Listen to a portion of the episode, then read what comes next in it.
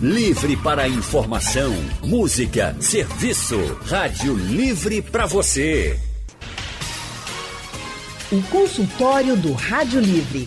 Faça a sua consulta pelo telefone 3421 3148. Na internet www.radiojornal.com.br.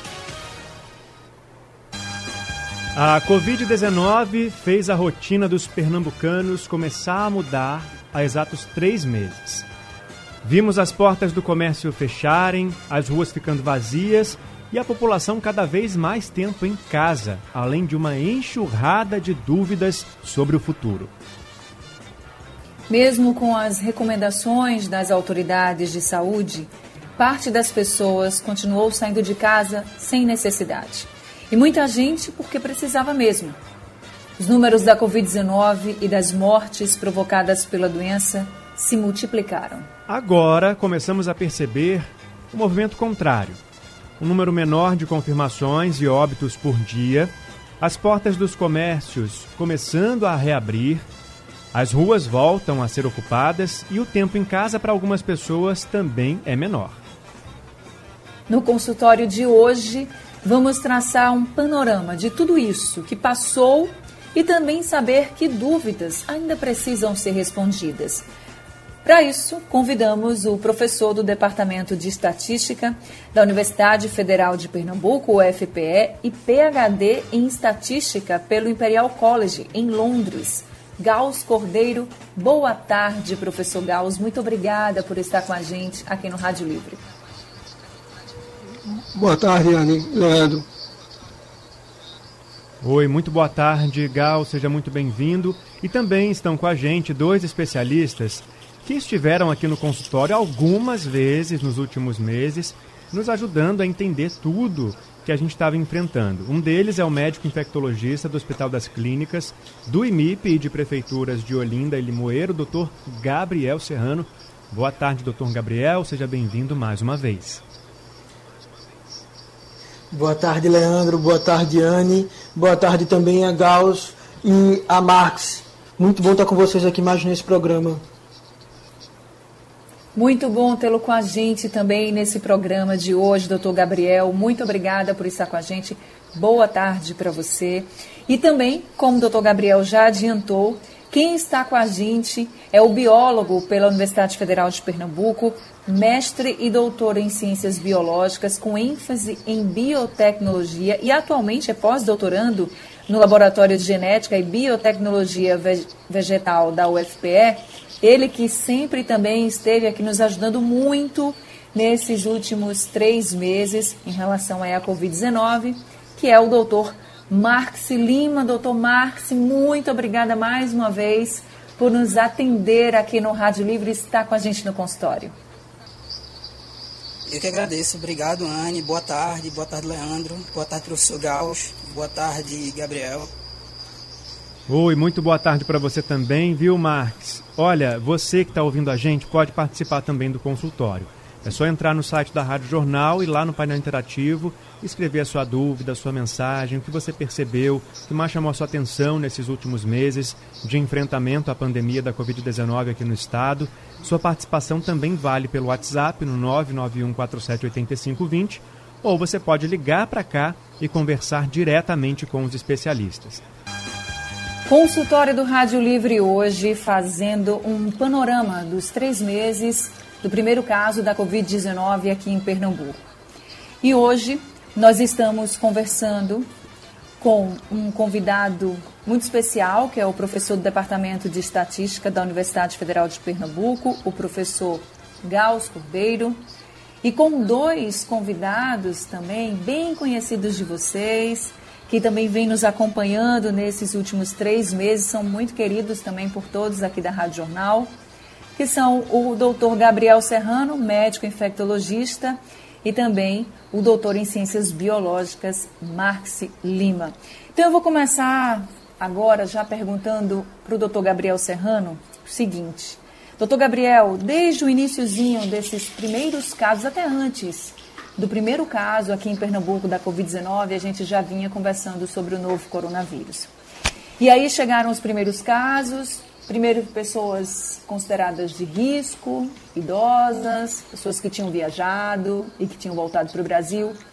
Depois a gente viu a Covid-19 e se espalhando né, e se disseminando por pessoas de várias idades, classes sociais que tinham viajado ou não, se era grupo de risco ou não.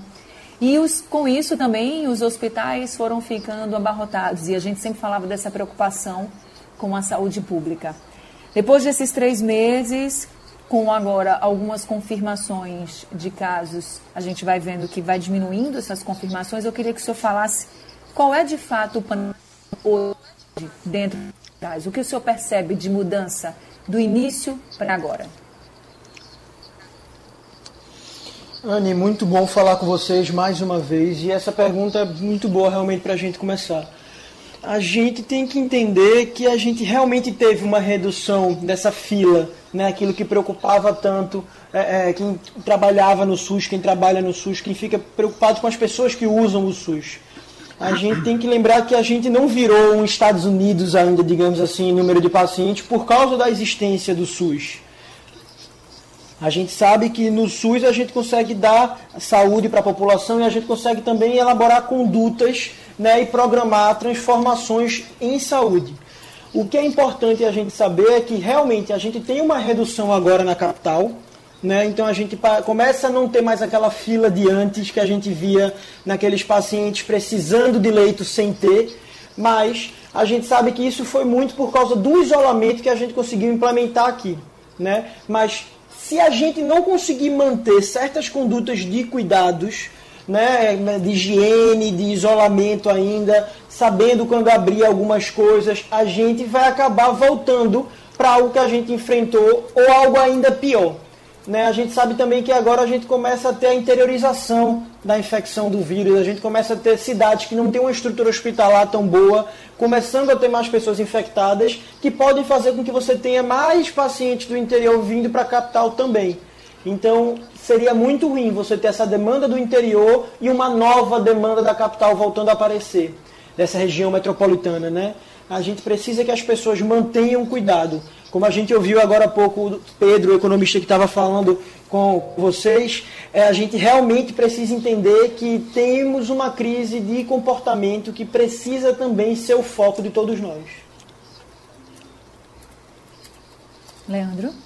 Agora eu queria direcionar a minha pergunta para o Marx Lima. Dr. Marx, a gente acompanhou ao longo desses três meses aqui em Pernambuco e desde que o primeiro caso foi registrado no mundo, lá na China, em dezembro, que a comunidade científica arregaçou as mangas para encontrar uma solução, uma vacina, um tratamento, algo que pudesse frear esse novo coronavírus. Mas até agora isso não aconteceu. Apesar disso, houve avanços, né? O que, que você destacaria para a gente nesses, nesses avanços é, no combate ao novo coronavírus? É, essa pergunta é muito interessante, Leandro. Acho que o primeiro avanço que a gente conseguiu foi entender a biologia do vírus, né? entender com o que a gente estava lidando. Uh, a gente está passando agora três meses com ele aqui no nosso estado e temos que entender que é uma doença nova, é um, é um agente etiológico novo, é um problema novo. Uh, não se resolve nenhum problema nesse tempo que a gente está lidando com ele agora. Uh, e a gente já teve avanços considerabilíssimos. Assim, é, por exemplo, a gente já teve. A gente tem duas vacinas na última fase de teste. A gente tem uh, quatro a cinco medicamentos em estágios bem avançados de teste, já antivirais, já aprovados. Fora o que vem sendo feito por trás, né, que são os medicamentos para o caso de tudo dar errado as várias vacinas que estão em fase, por exemplo, pré-clínica, que são mais de 125, uh, ah, e os esforços que eu ressalto são principalmente feitos aqui no Brasil, onde apesar de toda, todo o sucateamento da, da ciência, os cientistas estão fazendo tudo que podem para diminuir esses efeitos. Por exemplo, aqui em Pernambuco, é, eu estou participando agora da iniciativa em que a gente vai monitorar como o vírus uh, se propaga aqui no estado, entender como é que ele está se comportando. E tudo isso está sendo feito por um esforço muito grande do pessoal da UFPE. É, então, a, a ciência está avançando até mais rápido do que, do que é o comum. É, vez ou outra a gente dá alguns tropeços, é, nós não somos perfeitos, mas está tudo andando. Anne? Agora eu queria perguntar para o professor Gauss sobre a situação aqui de Pernambuco. É, nós temos e fomos durante esses três meses exemplo com relação à divulgação de dados, ao contrário do que vem até acontecendo no Brasil recentemente, mas depois a gente passa para a situação do país. Queria que o doutor, que o, o professor Gauss conversasse com a gente sobre o que as estatísticas podem prever daqui para frente, caso as pessoas não sigam as orientações, por exemplo, que o doutor Gabriel acabou de passar, que a gente ainda precisa ter cuidado. Hoje a gente vê, como o Gabriel também ressaltou aqui, que os números vêm caindo, ainda são altos, mas vêm caindo, a gente está tendo uma retomada e a orientação é que a gente tenha cuidado.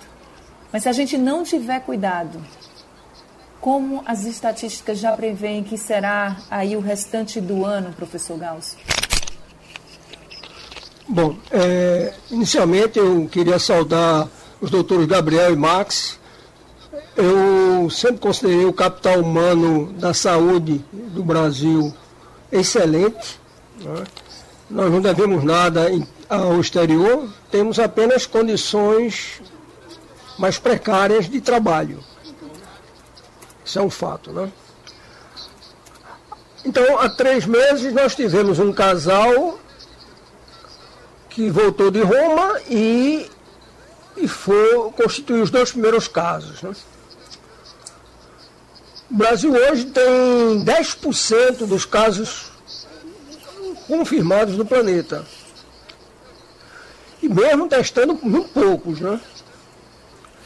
E em Pernambuco já ocorreram 3.500 óbitos e 42 mil casos confirmados.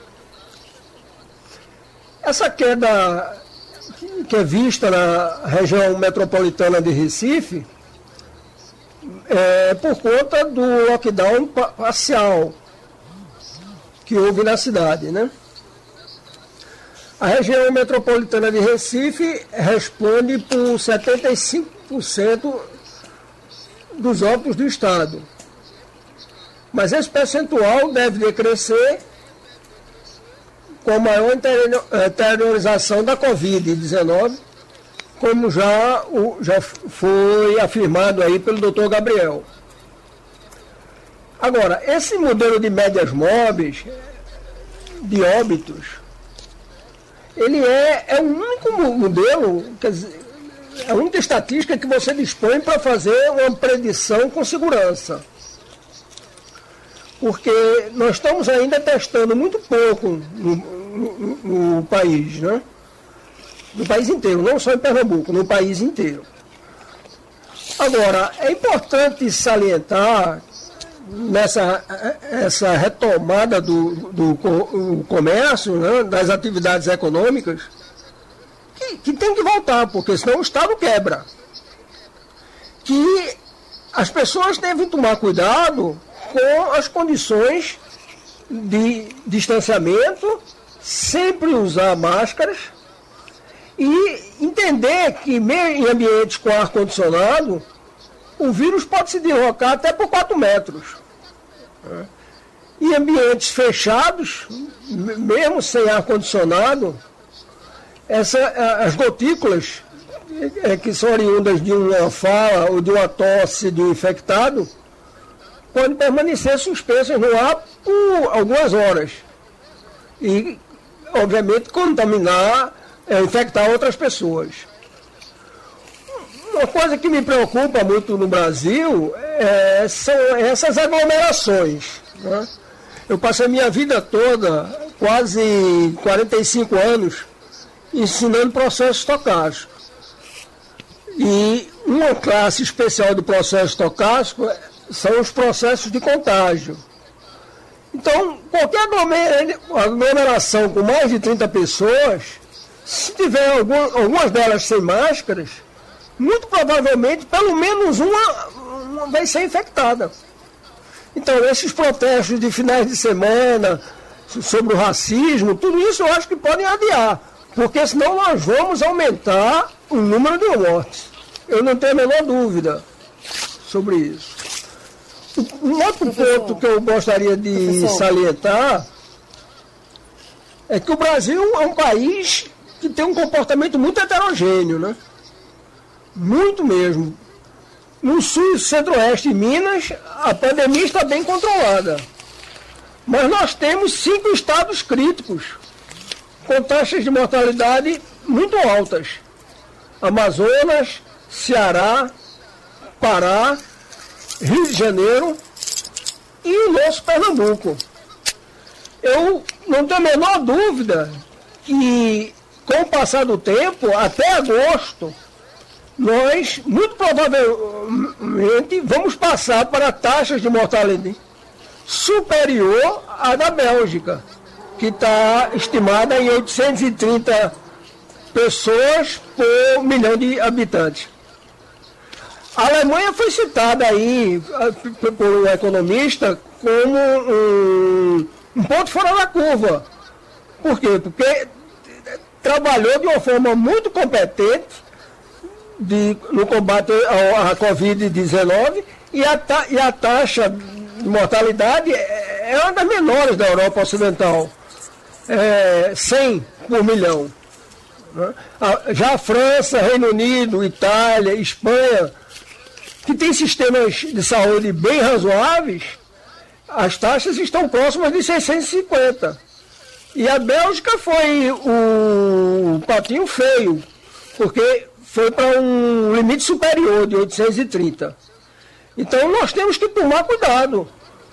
Não é porque o comércio voltou, a gente tem que fazer reuniões que não sejam realmente obrigatórias.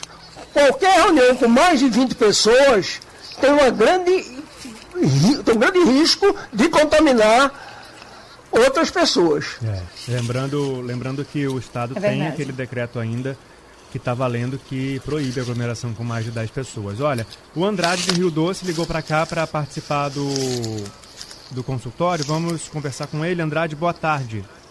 Boa tarde, querido Leandro. Boa tarde, Anne.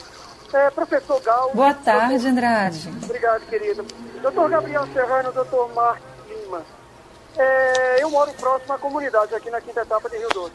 Me preocupo muito com a presença de SESI no canal aqui da Colibri. Quer dizer, centenas de moradias despejam suas fezes e sua urina direto nos canais.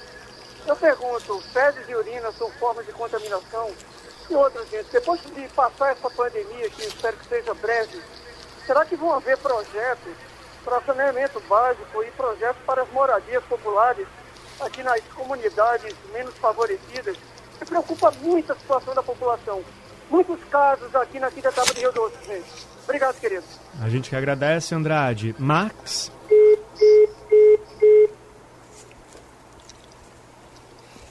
É, boa tarde, Andrade.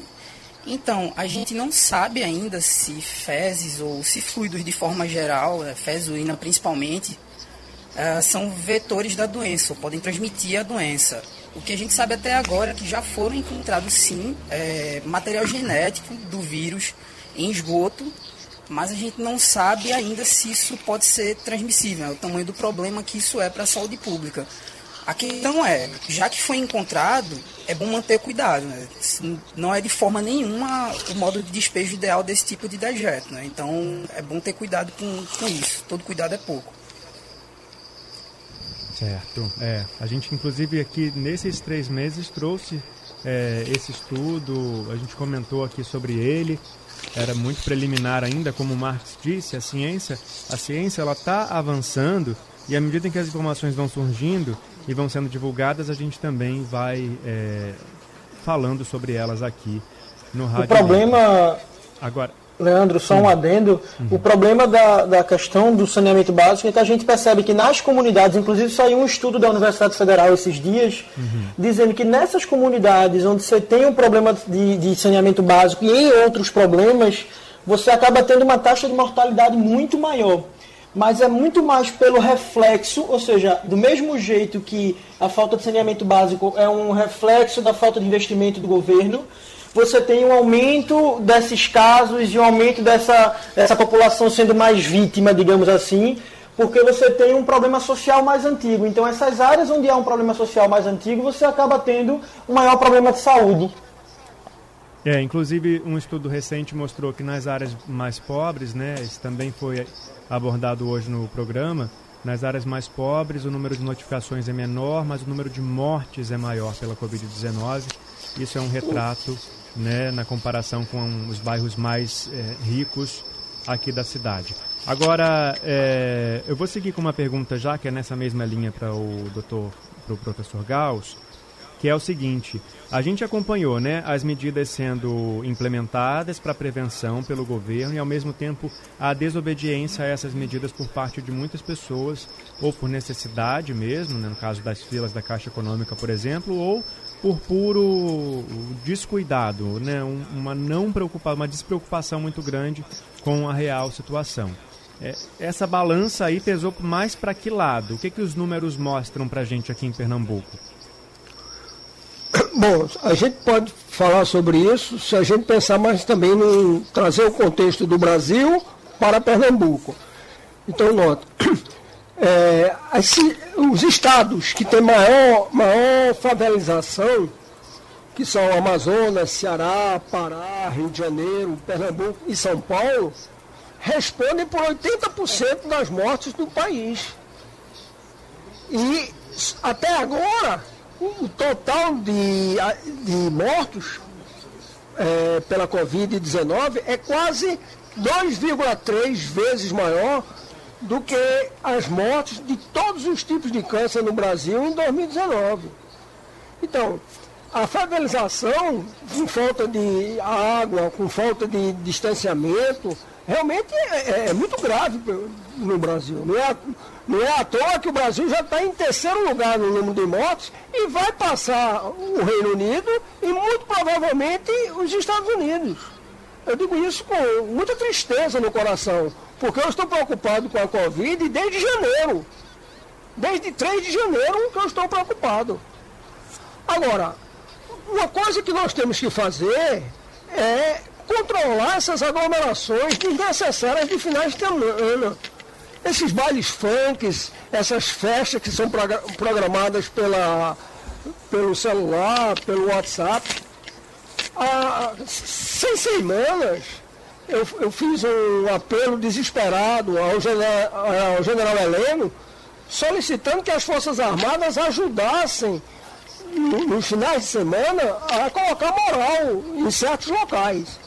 Certamente não fui atendido, né? mas eu fiquei com a minha consciência tranquila.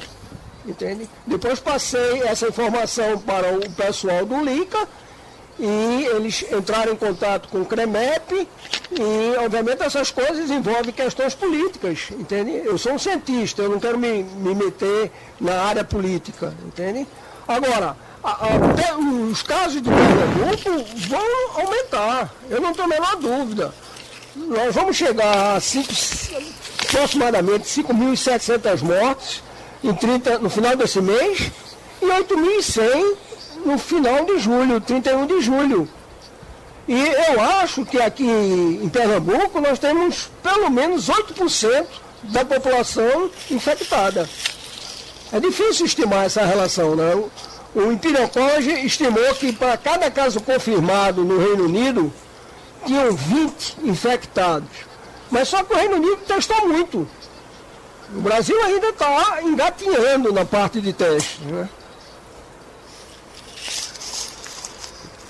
O doutor Gabriel já falou sobre essa questão dos testes aqui no Brasil, né, Anne? Algumas vezes nessas, nessas ocasiões em que a gente conversou, é, o Brasil não testa nem não está nem perto do, te, do número de testes que seria ideal para gente, a gente ter uma noção mais próxima da realidade do que acontece aqui no nosso país e no nosso estado. Anne, com você aí. Anne? Acho que a gente perdeu a comunicação com a Anne. Vou seguindo então, vou passar para o doutor Gabriel. Tem um ouvinte na Essa linha? Essa questão. É, tem um ouvinte na linha, do... o Ferreira de ah, Olinda. Ah, Vamos ouvir a dúvida dele então rapidinho, que ele já claro. conectou com a gente aqui. Boa tarde para você, Ferreira. Boa tarde, Leandro. Meu amigo, eu acho o seguinte, que o isolamento social é válido e muito. Mas depois que falaram dessas aberturas de tudo aí, eu tenho minha opinião. Acho que vai piorar muito mais ainda porque o pessoal vai pensar que está tudo liberado. Entendeu? Eu trabalho no centro da cidade e vejo que é muita gente no centro da cidade. Entendeu? Aí, na minha opinião, peço a Deus que não piore, mas pelo que eu estou vendo, a situação também é complicada, viu? Obrigado, amigo. Bom, é, vou passar então para o Dr. Gabriel, que ele estava começando a falar, essa questão da reabertura gradual das, das atividades econômicas, que por um lado é necessária e por outro a gente se preocupa, também, também tem a influência desses números que são divulgados com a capacidade atual de testagem, doutor Gabriel?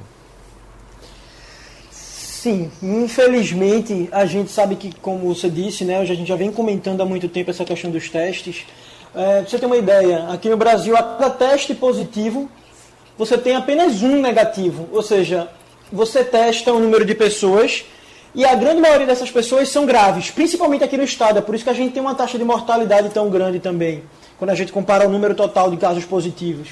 Então, quando você vai ver, digamos, se a gente tem 80, 40 mil pessoas infectadas, é porque a gente fez uma média de 80, 90 mil testes. Isso é muito pouco. Né? Isso para o país da gente, a gente tem uma média de 700 mil pessoas infectadas, que daria um milhão e meio de testes mais ou menos. Só em Londres, a capital, eles chegaram a fazer 3 milhões e meio de testes nos primeiros 15 dias de infecção. A gente tem o número de infectados que coloca o Brasil no segundo lugar no número de pessoas contaminadas no mundo. Nós, nós, nós estamos no centésimo décimo lugar, no lugar né, de pessoas que não fazem testes, do país que faz menos testes. Então a gente está atrás do Irã em número de exames, mas a gente está somente perdendo para os Estados Unidos no número de infectados. Isso faz com que a gente não saiba muito bem onde a gente está. E a gente tem que acabar usando o parâmetro de mortalidade, que não é o parâmetro melhor que tem. A gente deveria usar o parâmetro de, de número de infectados, né, o número de exames positivos. Mas na hora de fazer uma constante, né, para você ter uma epidemiologia bem realizada, você vê o número de casos, fazer uma programação, quando pode abrir, a gente não consegue, a gente praticamente não considera o número de infectados, porque a gente sabe que ele é completamente aquém da realidade. Anne, você escuta a gente agora? Sim, agora eu estou escutando muito bem. Eu queria fazer uma pergunta para o Dr. Marx, porque é até um questionamento aqui do Alexandre Santos pelo nosso Facebook, e eu queria pegar esse gancho da pergunta dele. Porque ele fala que muito, muitos medicamentos né, já foram falados durante esses três meses. E a gente sabe que desde o começo dessa pandemia, tem, tiveram alguns medicamentos como a cloroquina que ficaram assim bem famosos, né? E eu queria saber, doutor Marx, hoje, como é que estão os estudos em relação à cloroquina, porque a gente já acompanhou o momento em que ela estava sendo receitada para alguns casos, com bastante restrições, depois ela passou a ser proibida, esse, não podia mais ser receitada. E aí ele pergunta justamente sobre essa medicação e como nesses três meses a gente já falou muito dela, eu queria que o senhor falasse agora como é que estão os estudos em relação à cloroquina, doutor Marx.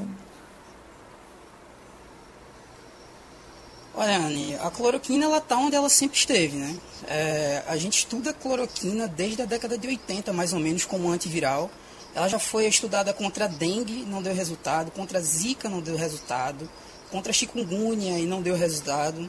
Tentaram é, alguns resultados dela contra a SARS lá em 2002, 2003, não deu resultado. Uh, e agora estão tentando contra o SARS-CoV-2 e até agora não teve nenhum resultado positivo. Assim, o, o, que a, o que sabe da cloroquina até agora é que ela nem flui nem contribui, não faz a menor diferença você tomar cloroquina ou água. Está respondido então para o Alexandre.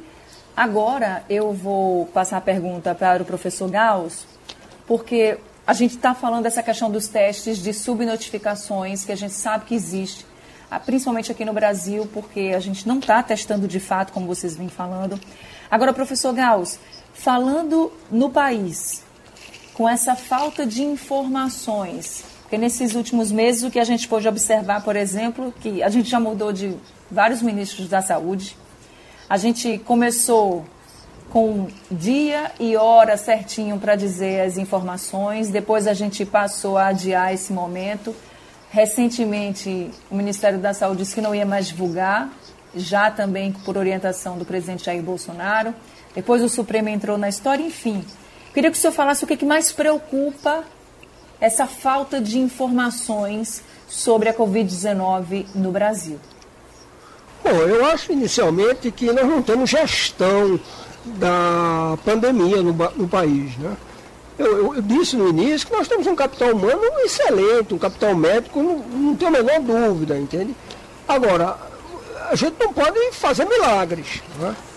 Nós temos é, seis estados, basicamente, que concentram 80% das mortes e quase os estados estão adotando políticas diferentes. Porque depende das ações governamentais, das ações dos prefeitos, mas sem um direcionamento num contexto global. Né? A gente nota agora, por exemplo, Fortaleza já está na, com taxa de mortalidade é, no intervalo crítico, já do final da pandemia nos países da Europa Ocidental. Né? Isso vai acontecer com Belém, com a cidade do Rio, com Recife. Né? E Manaus vai ser trágico, vai, vai passar talvez duas vezes o limite superior. De 800 mortes por milhão, indo para 1.600 ou 1.700 mortes. Então, muito acima da média de, da cidade de Nova York, que foi um verdadeiro caos. Por que aconteceu o caos em Nova York? Um, um erro de, do Trump no início, né? Não existe um sistema de saúde coletivo e as pessoas, mesmo fazendo lockdown, morreram em casa. Quer dizer, 66% das mortes em Nova York ocorreram de pessoas que fizeram lockdown. Agora, você não pode fazer um, um distanciamento num gueto de 60 metros quadrados com cinco pessoas. Isso é, é, é impossível. Impossível. Agora, o retorno que teve que acontecer tem que seguir um conjunto de regras. Regras de, de tentar minimizar o risco. O, é, nós temos discutido muito isso com o pessoal do ICA, inclusive tiveram uma reunião ontem com o governo de Pernambuco, né? É, nós apresentamos algumas sugestões, por exemplo, o, o, retorno das instituições de ensino só deve acontecer em 2021, o retorno presen, presencial. Né? O ensino à distância não. As escolas particulares estão é, adotando, até com sucesso, e a rede pública o Estado vai ter que informatizar os alunos, as famílias dos alunos, né? proporcionando internet gratuita, pelo menos durante um período de seis meses, para que eles possam é, não ficar defasados. Né? E se ocupando, na realidade, com as atividades. E uso obrigatório de, de equipamentos de EPIs para todos os atendentes, mesmo naquele comércio, ou melhor, todos os, os funcionários, né? mesmo daqueles bairros mais distantes. E com uso obrigatório de máscaras também. O, as pessoas, até a OMS cometeu um erro gravíssimo. Né? Eu não confio na OMS, entende? No início da pandemia dizia que OMS, ah, não adiantava usar máscaras.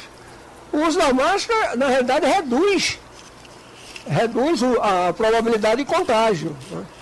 E um outro problema que eu vejo em Pernambuco é, é um problema de aglomeração no, nos ônibus. Né? Então, a CPTU, Esse... juntamente com a Polícia Militar, um grande Recife, né? mais efetiva. Esse Exatamente, realmente é um problema que a gente também tem acompanhado muito aqui é, no nosso isso, é- Rádio isso é Livre é nesses últimos dias. Isso é. é preocupante. Por quê? Porque vai quebrar todo o planejamento que foi feito. E foi feito um planejamento de altíssimo nível. O, a, o que as pessoas da UFPF fizeram não tem nada a dever o que grandes grupos do, do Imperial por exemplo, fizeram. Entende? Agora, a gente tem que ter uma, uma fiscalização para que haja uma redução da ocupação dos ônibus. E também essas aglomerações que existem na, nos terminais. Bom, então, é, é, professor, é eu vou precisar te interromper, infelizmente, porque nosso tempo está super estourado já. Mas eu queria agradecer muito a participação do senhor e também do Dr. Gabriel Serrano, infectologista, mais uma vez, e também do Dr. Marcos Lima. Mais uma vez, obrigado pela contribuição de vocês aqui no eu nosso posso consultório. Dizer só uma frase, uma frase. Pode. Pode. Use a máscara até 2021. No mínimo.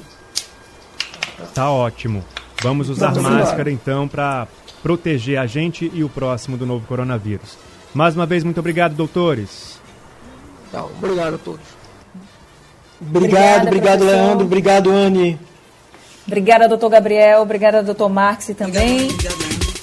Sugestão ou comentário sobre o programa que você acaba de ouvir, envie para o e-mail ouvinte@radiojornal.com.br ou para o endereço Rua do Lima 250, Santo Amaro, Recife, Pernambuco.